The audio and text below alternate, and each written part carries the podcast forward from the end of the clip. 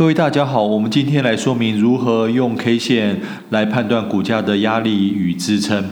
大概大致有两个步骤。第一个步骤用五年的周 K 线图来判断股价的景气循环阶段。第二个步骤用半年到一年的日 K 线来画出颈线。特别要说明的是，我们所我们采用的 K 线图都是还原全值的 K 线图，你才能正确的画出压力与支撑。股价的发展大概可以分为几个阶段，就底部上涨、整理，然后头部下跌。在股价的进行中，整理和头部有时比较难以判断。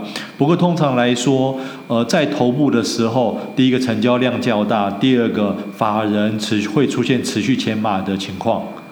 当你找到脱离底部的股票，你就换用半年到一年的日 K 线图。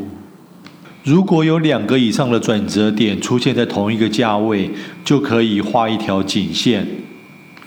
同一个价位上的转折点越多，呃，那条颈线就越可靠。决定颈线的另外一个方法是观察异常价量。所谓异常价量，是指一年之内前几大的成交量，再搭配几种线型：十字线、大阳线、大阴线。呃，长上下影线等。当股价突破颈线时，颈线会成为支撑；当股价跌破颈线时，颈线会成为压力。而合理的进场点在于突破压力或守住支撑，也就是上一讲提到的关键价 B 点及 N 点。